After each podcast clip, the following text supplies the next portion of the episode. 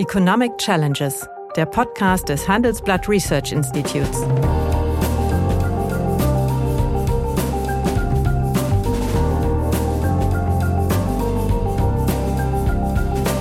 Bert Rürup, der Chefökonom des Handelsblatts, diskutiert mit Michael Hüter, dem Direktor des Instituts der deutschen Wirtschaft, wöchentlich aktuelle wirtschaftliche Herausforderungen für Deutschland wie für die Weltwirtschaft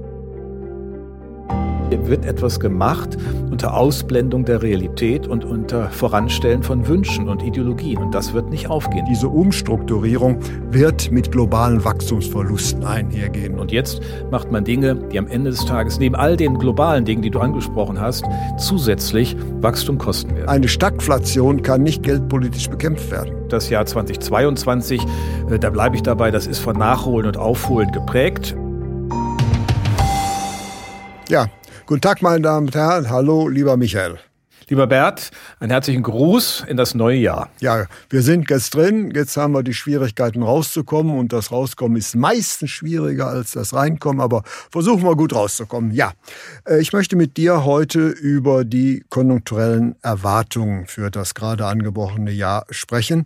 Zwischenzeitlich haben alle Institute und auch das IW ihre Konjunkturprognosen vorgelegt und äh, wie auch im letzten Jahr hat das HRI äh, die, sagen wir mal, pessimistischste für das dieses Jahr vorgelegt. Im letzten Jahr haben, haben wir eine Punktlandung gemacht mit 2,7. Also das Spektrum der konjunkturellen Erwartung liegt gegenwärtig äh, zwischen 3,4, das ist die des Handelsblatt Research Institute, und 5,1. Äh, der Bundesbank und das IW liegt bei 4 äh, Prozent. Dem steht gegenüber die von euch durchgeführte Verbandsbefragung der im äh, Institut der deutschen Wirtschaft ja, etablierten oder damit verbundenen Branchen. Und die war meines Erachtens überaus optimistisch. Wie erklärst mhm. du dir diese Diskrepanz? Ja, für die Zuhörer zunächst zur Einordnung, wann diese Verbandsumfrage, die wir ja jährlich durchführen, gemacht wurde. Das war Ende November und äh, bis in den, äh, die zweite Dezemberwoche hinein. Das heißt, es war schon die Phase, in der ähm, die äh, Neuinfektionszahlen die Inzidenz deutlich angestiegen war, in der Handlungsdruck greifbar war und er auch schon über Omikron geredet wurde, ohne dass das ja bis heute einer genau umsetzen kann, was das wirklich bedeutet. Also nur zur zeitlichen Einordnung. Ordnung. Meine Deutung ist wie folgt. Die Branchen erleben natürlich immer noch eine Perspektive des Aufholens zum Vorkrisenniveau. Das darf man nicht vergessen. Ja. Das heißt, wenn die äh, einen positiven Ausblick... Corona-Lücke ist noch nicht geschlossen. Ist erstens zu sehen, die Corona-Lücke ist noch nicht geschlossen. Das erwartet man für das nächste Jahr. Da brauchen wir jetzt auch nicht mehr so viel. Aber es ist einfach auch ein Teil dieser positiven Story. Das Zweite ist, man erwartet schon auch ein Nachholen, also nicht nur ein Aufholen zu dem mhm. äh, Vorkrisenniveau, sondern auch ein Nachholen der Dinge, die im vergangenen Jahr, vor allem im zweiten Halbjahr, immer schwieriger wurden aufgrund von Lieferengpässen bei den Rohstoffen, äh, bei Automobil, besonders bei Halbleitern. Aber es hat sich ja dann durchgezogen durch viele Vorleistungen und Vorprodukte und äh, Rohstoffe, die benötigt wurden. Und man erkennt ja auch an den aktuellen Zahlen, dass sich möglicherweise schon im Dezember äh, das ein bisschen korrigiert hat. Der Einkaufsmanager-Index für den Dezember für die Industrie mit 57,4, äh, also deutlich oberhalb der Expansionsschwelle von 50, äh, lebt auch davon, dass die Erwartung der Kosteninflation etwas geringer werden, die Geschäftsaussichten wieder positiver. Und das vierte Quartal in der Deutung, das vierte Quartal 21 so ein bisschen eine Art Wendepunkt aus diesen angebotsseitigen Problemen ist. So, das Dritte, was einfach den Blick nach vorne dann, wenn man das jetzt mal um Omikron bereinigt, äh, positiv ähm, unterlegt, ist der Auftragsbestand. Also da ist auch erst noch mal Luft nachzuholen. Nachfrageprobleme nennen eigentlich keine der Branchen. Ja, also mhm. das ist auch, das ist, die Industriebranchen sehen natürlich, was auf den Weltmärkten passiert. Die Nachfrage nach ihren Produkten ist weiterhin hoch und auch im Strukturwandel werden sie nicht im Jahre 2022 benachteiligt werden. Das kommt später, aber mhm. in diesem Jahr ist das erst auch mal von dieser Sicht getragen. Nachfrage ist nicht das Problem. Gut, das ist eine optimistische äh, Perspektive, aber wir wissen ja, die optimistischen Perspektiven und Prognosen, die in den letzten Jahren gestellt worden sind, ja alle enttäuscht worden. Als die Corona-Krise äh, 2000, also 20 aufpoppte, war es völlig klar, das äh, wird ein gigantischer Aufschwung werden. Das haben wir also äh, locker äh, bald weggesteckt. Ja, und eigentlich ist das Gegenteil der Fall, weil ja noch hinzukam, das sind ja nicht nur die Corona-Effekte, die wir haben, das heißt, die weltwirtschaftlichen Lieferketten sind doch völlig durcheinander und China hat gelernt, dass es damit spielen kann. Und das wird, glaube ich, bei dieser Betrachtung, wie du sie vorgetragen hast, ein bisschen ausgeblendet. Ja, aber das nee, sehe ich nicht so ganz. Die Branchen, wenn man dann die einzelnen Ergebnisse reinschaut unserer Befragung, wissen ja, was ihre Probleme sind. Das ist einmal ja. die Materialknappheit. Äh, mhm. Das drückt noch, aber sie gehen halt davon aus, dass das Problem sich zunehmend ausschwitzt. Und das zweite ist Fachkräftemangel, ein weiteres angebotsseitiges Problem, das ja auch, wenn man in einer Schärfe und Deutlichkeit in allen Branchen aufpoppt, wie man es äh, mhm. auch direkt nach der oder in der Pandemie auch nicht erwartet hätte. Denn wir haben ja durchaus auch Beschäftigung verloren. Im Jahr 2020 sind 370.000 Arbeitsplätze verloren gegangen. Äh, Im Jahr 2021 haben wir wieder 7.000 immerhin dazu gewonnen. Also es ist schon Stabilisierung. Und wir sind ja mit, das darf man nicht vergessen, mit knapp 45 Millionen Erwerbstätigen im historischen Vergleich immer noch außerordentlich. Und das ist absoluter absolut Rekord. Irre. Und die Arbeitslosigkeit ist auch zurückgegangen. Genau. Aber das zeigt natürlich, dass wir einen, sagen wir mal, in Anführungsstrichen strukturellen Mangel an qualifizierten Erwerbspersonen ja, haben. Das ist das Problem. Äh, wir sind ja durch diese Krise der Pandemie mit dem Anstieg der Arbeitslosenquote auf gerade mal 5,9 im Jahr 2020 durchgekommen. Wir erwarten jetzt ein bisschen über 5 Prozent im angelaufenen Jahr. Es zeigt sich aber, das Arbeitsvolumen korrigiert korrigiert sich also das, was über Kurzarbeit sozusagen stillgelegt war, weil auch keine Nachfrage da war im Jahr 2020. Ähm, das sehen wir natürlich jetzt, äh, sahen wir letztes Jahr schon teilweise korrigiert, ähm, läuft auch weiter. Nach einer kurzen Unterbrechung geht es gleich weiter. Bleiben Sie dran. Sie investieren in Aktien, es fehlt Ihnen aber eine klare Strategie. Ihr Depot ist ein Sammelsurium mehr oder weniger guter Ideen. Dann geht es Ihnen wie vielen. Lernen Sie in der Masterclass Erfolgreich investieren alles über kluge Börsenstrategien. Mit dem Rabattcode Investieren20 gibt es 20% Nachlass auf den Normalpreis.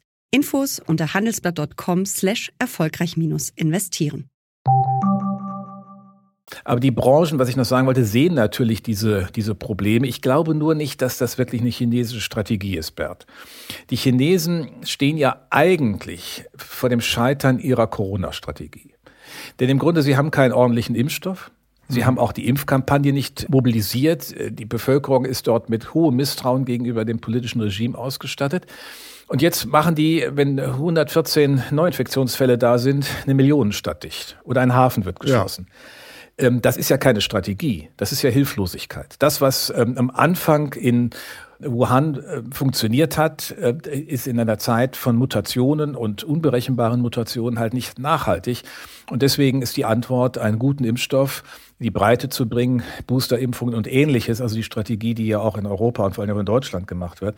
Und deswegen glaube ich nicht, dass die Chinesen das eine Strategie sind. Sie verkaufen es jetzt so, da darf man denen nicht aufsitzen. Sie sind eigentlich ein Stück hilflos in dem, was sie mit äh, der Antwort auf Corona begonnen haben. Ja, nur, aber also China das No-Covid ist ein, ist ein Irrlicht. Richtig. Aber immerhin ist China das einzige Land der Welt oder der halbwegs entwickelten hm. Welt, welches im Jahr 2020 noch gewachsen ist. Das heißt also, die äh, Corona-Krise hat die wirtschaftliche Dynamik oder den wirtschaftlichen Vorsprung dieses Landes hm eigentlich äh, nicht wirklich gebremst. Und ich versuche mein Argument nochmal mhm. von einer anderen Seite beizubringen.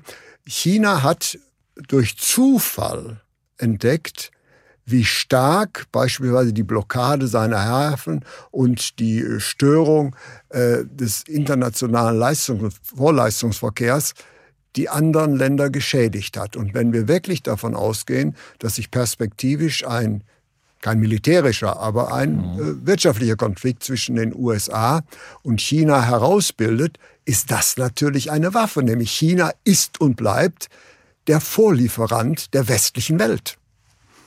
Ja, aber China hat auch nichts davon, wenn es diese Vorlieferung nicht absetzen kann. Also das ist keine Strategie in hm. meiner Wahrnehmung, die lange trägt. Das kann hm. man mal zeigen, dass man da so ein paar Instrumenten äh, neu im Kasten, Instrumente neu im Kasten hat, aber auf Dauer ist das doch keine Strategie. Nun ja, das sagte man bei dem OPEC auch, wo, wo, aber die haben dann trotzdem die Liefermengen reduziert. Wenngleich ja, Moment, sie Moment, selbst Moment. geschadet das war haben. ja auch, das war ja auch viel. Ja, was heißt selbst geschadet? Ja. Erstmal haben sie einen Preiseffekt gehabt, der den Mengeneffekt überkompensiert hat. Mhm.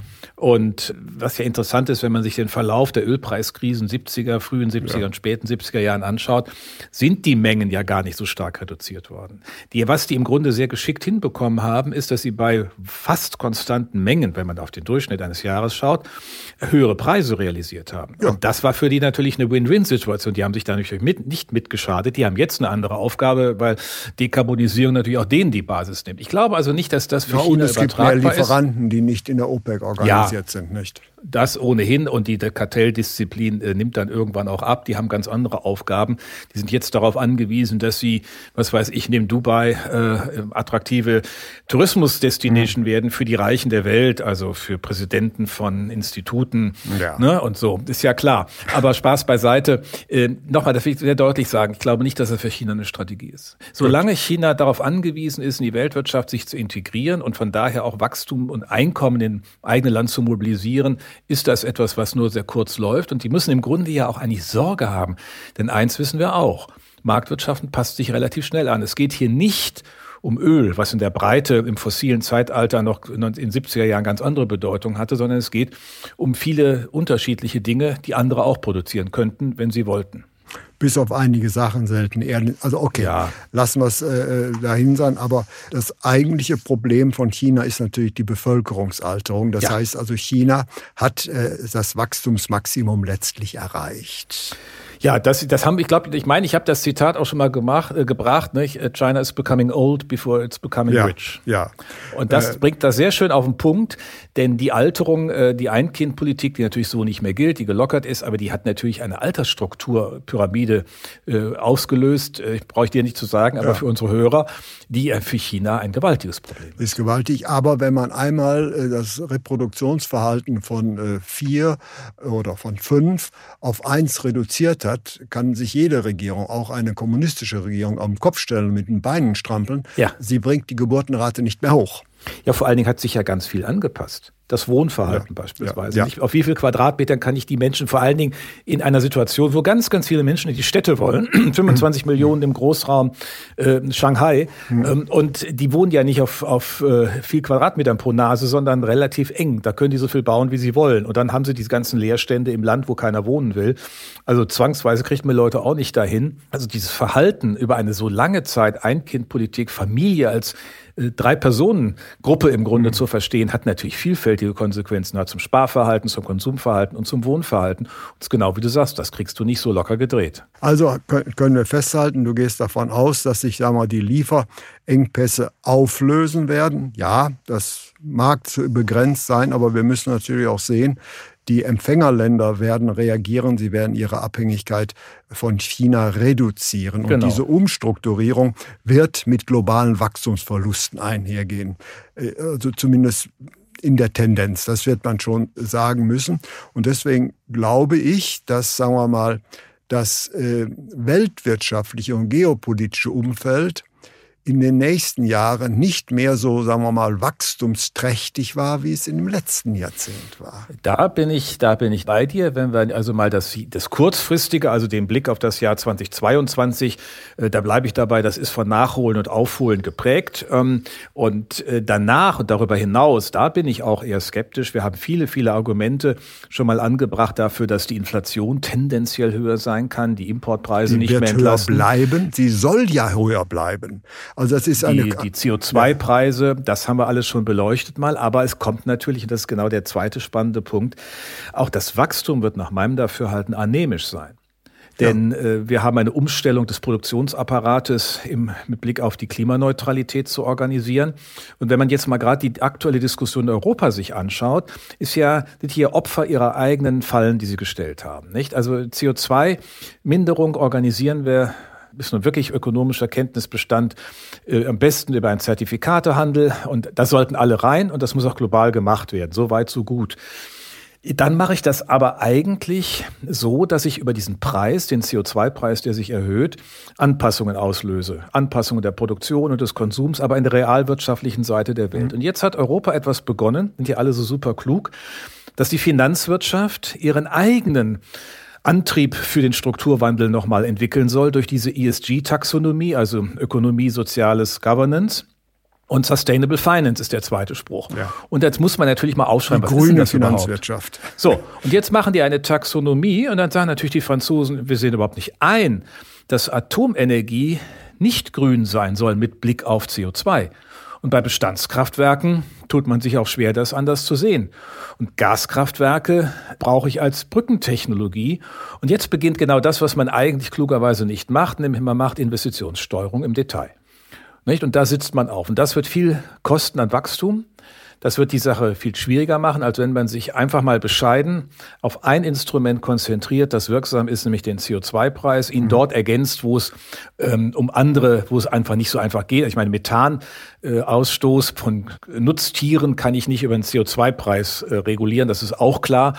Dann muss ich das anders machen, aber im großen Teil der Volkswirtschaft so. Und jetzt macht man Dinge, die am Ende des Tages neben all den globalen Dingen, die du angesprochen hast, zusätzlich Wachstum kosten werden, statt Wachstum zu bringen.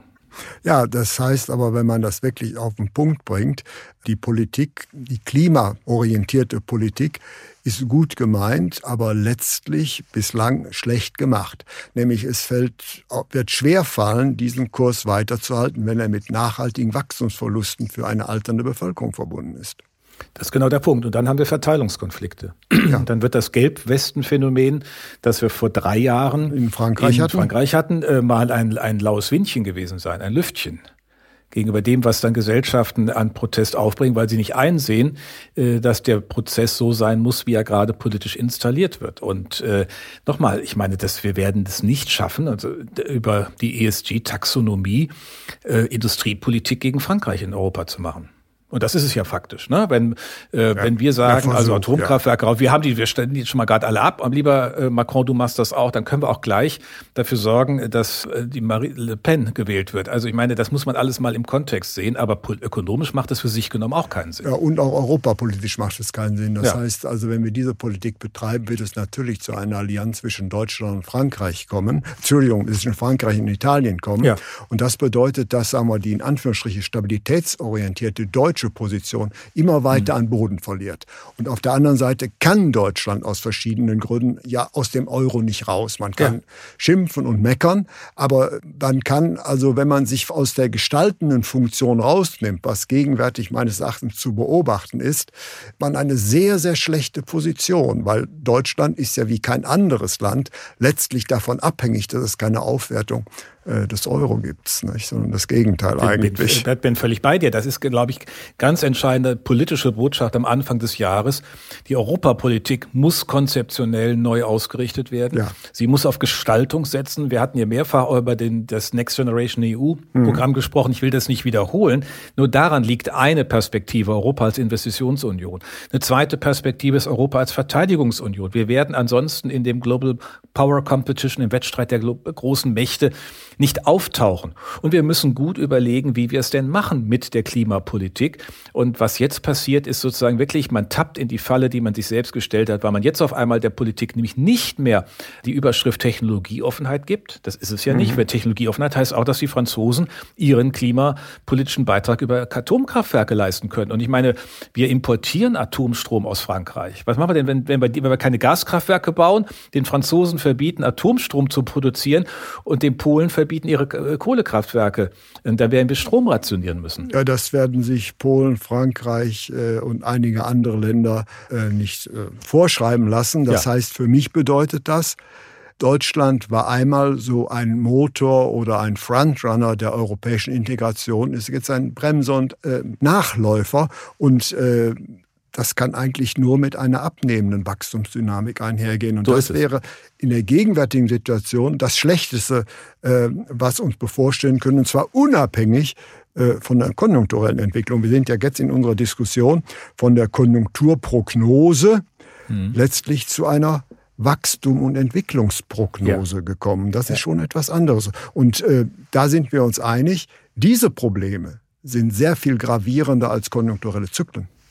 Die sind sehr gravierend, denn es gibt ja gar keinen Zweifel, dass wir das äh, fossile Zeitalter äh, in der Energieproduktion überhaupt in der Produktion beenden müssen mit Blick auf die Erderwärmung. Also wenn wir das tun, dann müssen wir das, und das ist der Punkt, den ich immer bei den anderen nicht verstehe, doch mit den höchsten Effizienz tun. Wir dürfen uns doch keinerlei Effizienzverluste leisten. Und die Debatte, die sich da jetzt auftut, nach dem Motto, da darf ein Gaskraftwerk noch nicht mal als Brückentechnologie genommen werden, dann darf Atomenergie gar nicht mehr eingespeist werden, obwohl sie einen Beitrag zur CO2-Minderung liefert dann, glaube ich, ist Ideologie im Vordergrund und nicht sachorientierte Politik. Und das muss geklärt werden. Und da muss die neue Bundesregierung auch klar Position beziehen. Und es ist halt nicht so, wie Bundeskanzler Scholz gesagt hat, dass diese ESG-Taxonomie ein ganz kleiner Baustein ist. Das ist eine völlige Fehleinschätzung. Diese ESG-Taxonomie ist der Versuch der Finanzwirtschaft, das sozusagen sie als Instrument das der Investitionslenkung. Bekommen, sie sollen Investitionen lenken wenn man sich das mal anschaut, Bert, haben die ja eine super Interessenlage dafür. Das erste Mal sind sie seit langem wieder die Guten. Die Finanzwirtschaft steuert quasi mit ihrer Verantwortung äh, den äh, Strukturwandel zur Klimaneutralität. Ja, so super haben die doch noch nie dagestanden seit der Finanzkrise. Es gibt also eine inhärente Position, das auch zu tun und dem eigentlichen Regulierungsapparat voranzulaufen. Und dann stimmt auch die These nicht, dass das Kapital fehlt für diese Transformationsökonomie. Wir haben im Augenblick eher Basenbildung, weil alle in diese vermeintlichen Artikel 8 hinein wollen, so viel realwirtschaftliche Dinge es aber gar nicht gibt und dann auf einmal da eine Blase statt sich entwickelt. Wenn man den MSCI, den entsprechenden klimaorientiert bewerteten Papiere anschaut und den Vergleich zum MSCI World, dann ist der äh, erste besser als der zweite. Mhm. Das hat aber nichts damit zu tun, dass man da mehr drin hat, sondern weil man einfach Bewertungsphänomene mhm. hat. Und das sind alles Vorgänge, die wir nachhaltig bezahlen müssen, weil Fehlsteuerungen stattfinden. Mhm. Und reden wir genau über dieses Wachstumsthema, das sich jetzt aus unserer Konjunkturprognose-Diskussion ergeben hat. Aber ich halte es so für wichtig. Wir sind am Beginn einer neuen Legislatur. Ja. Politik muss Fahrt aufnehmen, muss auch Positionen klären und nicht sich äh, sozusagen ergehen äh, in, in Einzeldetails, die nicht wichtig wären. Es ist wichtig.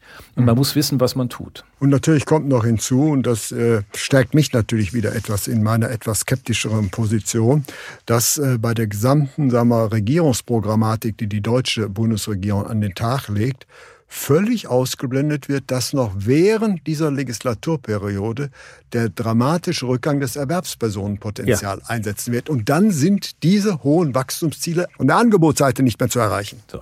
Und wenn man dann mal für eine Minute dem Argument der Regierung folgt oder denjenigen, die sozusagen so tun, als sei die Schrumpfung des Erwerbspersonenpotenzials kein, äh, kein Problem, dass man dann auf Produktivität setzt, ja dann erst recht darf man sich keine Ineffizienzen und keine Fehlsteuerung von Kapitaleinsatz leisten. Und genau das liegt aber auch in der Luft. Also hier wird etwas gemacht unter Ausblendung der Realität und unter Voranstellen von Wünschen und Ideologien. Und das wird nicht aufgehen. Ja. Das Interessante ist, äh, greifbar wird wird es vermutlich erst in der Mitte des Jahrzehnts. Da wird es, da wird es recht dramatisch für etwa 15 Jahre und mhm. das Trendwachstum, was wir äh, gegenwärtig mit 1,3, 1,4 Prozent unterlegen können, wird bis Ende dieses Jahrzehnts schon deutlich unter 1 liegen, bei ja. etwa 0,7 und, und weiter runtergehen, wie unter diesen Angebotsvorstellungen ein äh, langfristiges Wachstum von spannungsfreies Wachstum von 1,5 bis 1,7 Prozent realisiert werden soll, worauf ja äh, die meisten Planungen basieren, ja. ist mir völlig äh, unerklärlich. Ja, und dann ist noch ein Begriff vonnöten, den wir, obwohl wir am Jahresanfang ja mit guter Stimmung und guten ja, das Botschaften hat sich etwas, hat sich etwas, ge, hat sich etwas beginnen wollten, gedreht. Aber, ja. aber es ist der Begriff der Stagflation. Ja wir haben dann dieses äh, schwache Wachstum und er werden an eine Situation erinnert, wir hatten ja schon mal drüber das angedeutet, mit Inflation, mit nachhaltig höherer Inflation. Und das ja, macht die Sache unangenehm. Aber eine Stagflation kann nicht geldpolitisch bekämpft werden. So ist es. So, und dann hast ja. du nämlich Probleme, die von der Angebotsseite kommen, und zwar doppelt. Beim Wachstum ja. wie bei den Preiseffekten. Und äh, das einzige Problem, was wir beide jetzt heute haben, ist, das noch irgendwie zum Jahresbeginn in einen positiven Ausblick zu bringen. Und das ist vielleicht dann doch die Konjunkturprognose. Dann versuch, du es. Dann versuch ich bin ja von uns beiden der gebürtige Rheinländer und habe vielleicht ja. etwas mehr Möglichkeiten genetisch dazu. ähm, also ja. ich will einfach sagen, naja, das hätte Majutjagen reicht auch nicht. Aber äh, die Botschaft, die sich so klar herauskristallisiert beim Wachstum, sollte uns Mut machen, dass politisch auch die Dinge auf den Tisch kommen.